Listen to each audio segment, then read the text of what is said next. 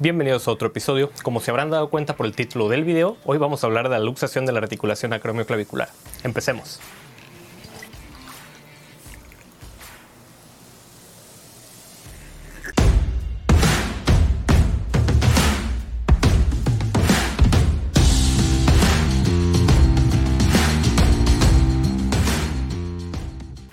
Las lesiones de la articulación acromioclavicular constituyen el 9% de las lesiones del hombro y a menudo son causadas por un traumatismo directo en el hombro o una caída sobre una mano extendida. Los atletas más jóvenes y físicamente activos corren un mayor riesgo, especialmente los que practican deportes extremos y también deportes de contacto, así como actividades de alto riesgo como el esquí y el ciclismo. La extensión de la lesión de los ligamentos acromioclaviculares y coracoclaviculares, así como la cantidad y la dirección del desplazamiento de la clavícula, a menudo determina la gravedad de la separación de la articulación. Aún continúa el debate sobre el mejor manejo de este tipo de lesiones, especialmente la separación de la articulación de tipo 3. Varios factores juegan un papel en la toma de decisiones sobre el manejo de estas lesiones comunes, incluida la edad de paciente, el tipo de la lesión, el tiempo transcurrido desde la lesión, el nivel de actividad y en cierta medida también la apariencia estética. El tratamiento implica medidas quirúrgicas y no quirúrgicas, incluidas reparaciones agudas con o sin aumento o reconstrucción tardía, y en general los resultados son favorables con la mayoría de las opciones de tratamiento. Pero vámonos por partes. Iniciemos hablando de la anatomía de la articulación. Recordemos que la articulación acromioclavicular es una articulación diartrodial, definida por la clavícula lateral que se articula con el proceso del acromion cuando éste se proyecta anteriormente desde la escápula. La articulación acromioclavicular es una articulación sinovial de tipo plano, que en condiciones fisiológicas normales solo permite el movimiento deslizante. Como une la escápula al tórax, permite un rango de movimiento adicional a la escápula y ayuda en el movimiento del brazo, como en la abducción y la flexión del hombro. También permite la transmisión de fuerzas desde la parte superior del brazo al resto del esqueleto. Esta articulación está rodeada por una cápsula y revestida por una membrana sinovial, y entre las porciones óseas se encuentra un disco cartilaginoso intraarticular. Y por último, las superficies articulares están revestidas de fibrocartílago a diferencia del cartílago hialino. Son tres complejos ligamentarios principales los que estabilizan la articulación. El ligamento acromioclavicular, el complejo de ligamentos coracoclaviculares y el ligamento coracoacromial. El ligamento acromioclavicular tiene componentes superior, inferior, anterior y posterior. Los ligamentos superiores y posteriores son los más fuertes y sirven principalmente para proporcionar estabilidad horizontal. El complejo de ligamentos coracoclaviculares consiste en los ligamentos conoide y trapezoide. Se insertan en la región posteromedial y anterolateral de la superficie inferior de la clavícula distal respectivamente. Sirven principalmente para proporcionar la estabilidad vertical. Y por último, el ligamento coracoacromial es una fuerte banda triangular que conecta la apófisis coracoides con el acromion y también ayuda a proporcionar estabilidad vertical. Las lesiones de la articulación acromioclavicular suelen ser el resultado de un golpe directo en la escara superior y lateral del hombro con el brazo en posición de aducción, lo que provoca el desplazamiento del acromion en sentido inferior y medial con respecto a la clavícula. Otro mecanismo que es menos común de lesión es una caída sobre una mano extendida, lo que provoca que el húmero proximal sea empujado hacia el acromion con una fuerza dirigida hacia arriba. En cualquiera de los casos, el primer ligamento lesionado es el ligamento acromioclavicular. Con el aumento de la gravedad de la lesión, los ligamentos coracoclaviculares se lesionan a continuación, seguidos por la fascia deltotrapecial. En 1963, las lesiones de la articulación acromioclavicular se clasificaron inicialmente en los tipos 1, 2 y 3. La clasificación se amplió posteriormente en 1984 para incluir los tipos 4, 5 y 6, basándose en radiografías comparativas del hombro contralateral para determinar cada tipo. Entonces, una lesión de tipo 1 implica un esguince del ligamento acromioclavicular sin lesión de los ligamentos coracoclaviculares y sin ensanchamiento de la articulación acromioclavicular ni desplazamiento de la clavícula. Las lesiones de tipo 2 consisten en rotura completa del ligamento acromioclavicular, esguince de los ligamentos coracoclaviculares, ensanchamiento de la articulación acromioclavicular y un aumento de la distancia coracoclavicular inferior al 25% en comparación con el hombro contralateral. En las lesiones de tipo 3, los ligamentos acromioclavicular y coracoclaviculares se rompen, la articulación acromioclavicular se ensancha y la distancia coracoclavicular aumenta entre un 25 y un 100% en comparación con el hombro contralateral. Una separación de la articulación acromioclavicular de tipo 4 se diagnostica cuando la clavícula distal se desplaza posteriormente hacia el músculo trapecio. La lesión de tipo 5 es similar a la de tipo 3, excepto que la distancia coracoclavicular aumenta en más del 100% en comparación con el hombro contralateral debido a la rotura de la fascia deltotrapezoidal, y puede resultar en una tienda de campaña en la piel subyacente muy similar a las fracturas de clavícula.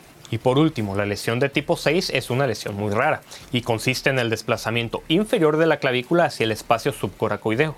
El paciente puede presentarse de forma aguda o tardía. En los casos agudos se presentará con dolor, deformidad y algún grado de limitación del movimiento, pero en los casos tardíos puede que solo se presente con deformidad. Este grado de deformidad que el paciente presente va a depender de la clasificación, ya que naturalmente a mayor complejidad de la lesión en donde hay mayor desplazamiento de la clavícula, pues la deformidad va a ser mayor. En los casos agudos se puede observar el signo de la tecla de piano, que consiste en que se puede deprimir la clavícula hasta una posición normal, pero en los casos crónicos esto no siempre es posible en la mayoría de los casos debido a la fibrosis que ya se ha generado y que en cierta manera estabiliza la articulación.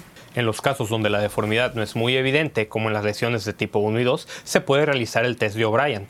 Este test se realiza pidiendo al paciente que flexione el hombro a 90 grados, lo aduzca a 10 grados y mantenga el codo extendido y rote el hombro internamente, o sea que ponga los pulgares hacia abajo. Cuando existe dolor superficial, esto es sugestivo de patología cromoclavicular, mientras que cuando hay dolor profundo en el hombro es sugestivo de una lesión de SLAP del labrum glenoideo. Para confirmar el diagnóstico basta con realizar proyecciones radiográficas simples, que incluyen una radiografía P de ambos hombros para poder comparar con el hombro no lesionado, obviamente. Y recordemos que para medir el desplazamiento, este se debe medir desde el borde superior de la coracoides hasta el borde inferior de la clavícula, y no del borde inferior de la acromion al borde inferior de la clavícula como erróneamente se suele hacer. También se debe obtener una proyección axilar para poder valorar si hay un desplazamiento posterior de la clavícula como en las lesiones de tipo 4. Existe además una vista específica para valorar la articulación acromioclavicular, que es la proyección de Zanca, la cual se realiza inclinando el rayo 10 a 15 grados hacia cefálico y que permite valorar la articulación sin la superposición de la escápula. Y por último tenemos también la proyección de Basmania, que es un escapular en Y básicamente con el brazo en aducción, lo que estresa la articulación acromioclavicular y puede elevar más la clavícula haciendo más evidente el desplazamiento. Otros estudios de imagen como la tomografía computada o la resonancia magnética solo deberán de solicitarse cuando se sospecha de otras lesiones asociadas y no de forma rutinaria.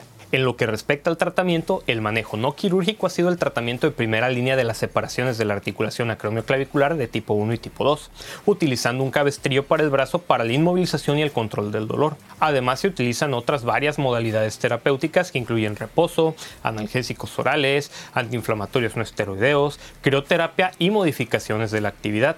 Algunos estudios también recomiendan el uso de inyecciones anestésicas intraarticulares de acción prolongada en la articulación acromioclavicular en atletas altamente competitivos para permitir un regreso más rápido al juego en situaciones agudas. El cabestrillo para el brazo generalmente se usa durante aproximadamente una semana en las lesiones de tipo 1 y durante dos a tres semanas en las lesiones de tipo 2.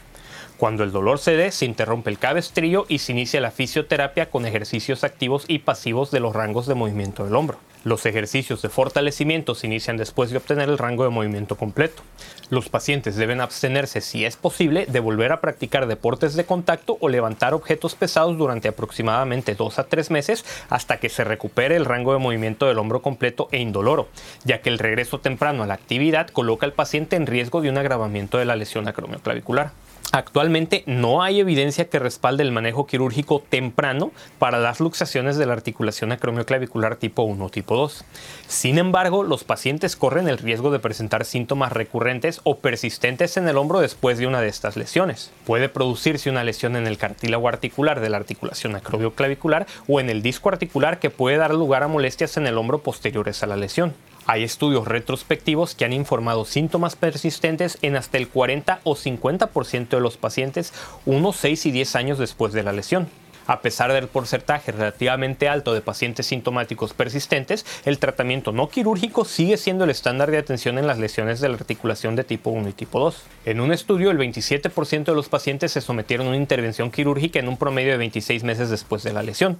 La resección de la clavícula distal, ya sea de forma artroscópica o forma abierta, puede proporcionar una solución potencial en pacientes en los que el tratamiento no quirúrgico falla debido a una inflamación persistente de la articulación acromioclavicular o al desarrollo de osteoartritis u osteolisis de la clavícula distal de la articulación acromioclavicular. Por su parte, el manejo inicial de las separaciones de la articulación acromioclavicular de tipo 3 aún es controvertido en la literatura y en la práctica clínica. Varios estudios han defendido el tratamiento no quirúrgico con resultados buenos excelentes al final del seguimiento, mientras que otros estudios han informado dolor y síntomas persistentes. Un estudio del 2011 recomendó el manejo quirúrgico para la separación de la articulación acromioclavicular tipo 3 en pacientes jóvenes y activos en el entorno agudo. Por lo tanto, no se ha llegado a un consenso sobre la mejor opción de tratamiento para las lesiones de la articulación acromioclavicular de tipo 3. Estas lesiones entonces deben de tratarse caso por caso, según la edad y el nivel de actividad del paciente.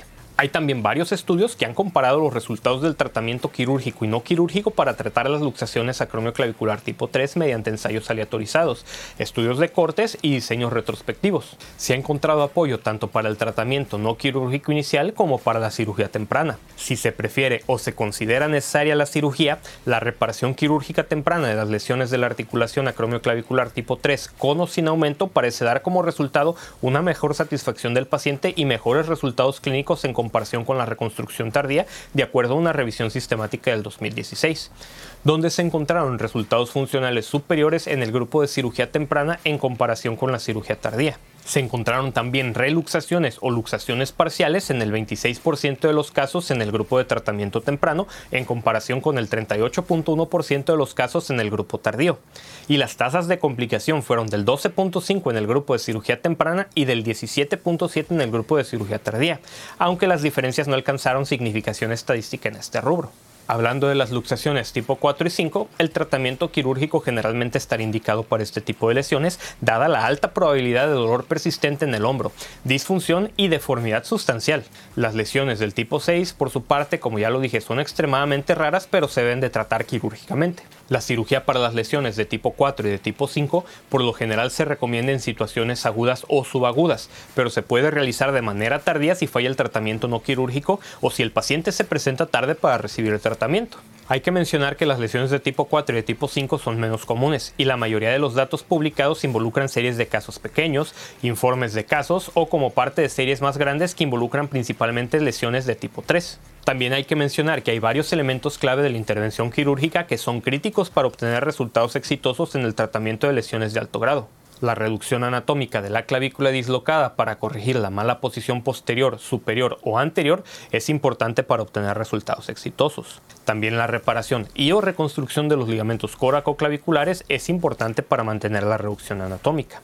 Complementar la reparación y o reconstrucción de ligamentos coracoclaviculares con material sintético o fijación con placa puede proporcionar estabilidad adicional para la cicatrización de estos ligamentos. Y la reparación o imbrincación de la fascia deltotrapecial dañada es una parte integral del manejo quirúrgico para poder optimizar los resultados. En la literatura se describen más de 150 técnicas quirúrgicas para el manejo quirúrgico de las lesiones de la articulación acromioclavicular. No existe consenso sobre la técnica o el momento de la cirugía. Para las lesiones de tipo 3 existen opciones de fijación primaria sin reconstrucción. El objetivo es reducir la articulación acromioclavicular y reparar directamente los ligamentos coracoclaviculares o permitir que cicatricen juntos. La reducción de la articulación acromioclavicular va a promover la curación del tejido del ligamento coracoclavicular dañado. Esta reducción se puede mantener utilizando varias técnicas. Una opción común, por ejemplo, es la placa gancho, que es una placa clavicular que incluye una extensión lateral que pasa por debajo del acromion que va a mantener la reducción de la articulación. Hay otros métodos que se enfocan en la fijación directa entre la clavícula y la coracoides, incluyen un tornillo a través de la clavícula hacia la coracoides, suturas pesadas alrededor o a través de la coracoides y la clavícula, o construcciones de sutura de botón alrededor o a través de la coracoides y la clavícula. Una revisión sistemática y un metaanálisis del 2020 compararon los resultados de la placa gancho contra la fijación suspensoria de las luxaciones agudas inestables de la articulación acromioclavicular. Se incluyeron ocho estudios con un total de 204 pacientes tratados con fijación suspensoria y 195 pacientes tratados con placa gancho. Este estudio mostró puntuaciones de resultados superiores estadísticamente significativas en el grupo de fijación suspensoria. No hubo diferencia en cuanto a distancia coracoclavicular, tiempo quirúrgico, pérdida de la reducción o complicaciones en ambos grupos. La reconstrucción de ligamentos es otro método que se usa para el tratamiento quirúrgico y se usa comúnmente para el tratamiento agudo de las lesiones de grado 4 y 5, así como para el tratamiento diferido de más de 6 semanas después de una lesión de tipo 3. Esta reconstrucción tiene como objetivo reemplazar los estabilizadores de tejido blando de la articulación acromioclavicular usando un autoinjerto o un aloinjerto de tendones de la corva, aloinjerto del tibia anterior o transferencia de ligamento coracoacromial, que es el famoso procedimiento de Weberdun. La reconstrucción anatómica usa un injerto de tendón libre y suturas no absorbibles que envuelven la base de la coracoides y se pasan a través de la clavícula usando pequeños túneles óseos y se han informado varias variaciones de esta técnica. Ocasionalmente se realiza una pequeña resección de la clavícula distal con reconstrucción de la articulación acromioclavicular si la clavícula distal se ha deformado y no se puede reducir.